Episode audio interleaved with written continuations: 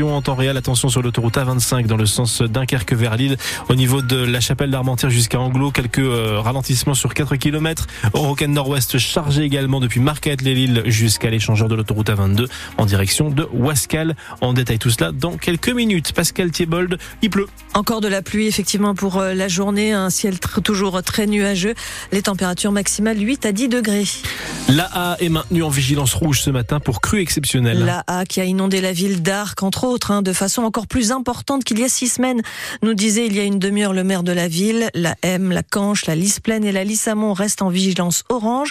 Du mieux pour la Liane et la Lave Clarence qui sont reclassées en jaune. 189 communes du Pas-de-Calais sont désormais concernées par ces inondations. Certains habitants encerclés par les eaux n'ont d'ailleurs pas pu aller travailler aujourd'hui. Nous y reviendrons dans le journal de 9 heures. La vie professionnelle qui est bouleversée par endroits aux attaques. Une commune près de Calais, près d'un agriculteur sur trois n'a pas pu encore arracher ses betteraves et se demande même s'il pourra le faire cette année. C'est le cas d'Antoine Pénard que vous avez rencontré, Yvan Planteil. C'est en se dirigeant avec lui en voiture vers ces champs de betteraves sucrières euh, que l'on constate l'étendue des dégâts. Là à droite, ça c'est chez vos voisins.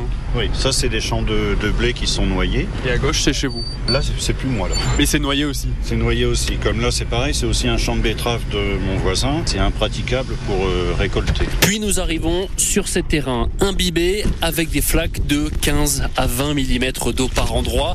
S'il essayait de passer avec ses engins, Antoine Pénard s'enliserait à coup sûr pas parce que les sols sont déjà gorgés d'eau depuis euh, le 14 novembre, parce que nous avons aussi le phénomène de remontée de nappe qui fait que le sol reste humide. Mais selon lui, cette situation aurait pu être évitée si les exutoires qui déversent les fossés dans les cours d'eau avaient été élargis et creusés après les premières inondations. On aurait quand même pu engager des travaux euh, pour dire d'augmenter le débit à la mer. Pourquoi, selon vous, on l'a pas fait? Pour pouvoir curer des exutoires, il faut faire euh, des études d'impact et tout ça prend énormément de temps et les travaux ne sont pas faits en temps et en heure. Et si ces parcelles ne sèchent pas d'ici début février, date à laquelle les sucreries terminent la saison de la récolte, Antoine Pénard pourrait perdre 10 à 15% de sa production. Quatre pompes de la sécurité civile, dont deux de grande capacité, vont être installées ce matin à l'écluse de Mardic pour soulager l'A, justement, qui inonde Arc, mais aussi à Cuinchy sur le canal d'Air pour soulager la Lys. Demain, huit pompes euh, venues des Pays-Bas, de Slovaquie et de République tchèque vont être déployés à Mardic et à Calais. Les capacités de pompage au total vont atteindre 62 000 mètres cubes par heure. Ça équivaut à vider une piscine olympique en moins de 3 minutes.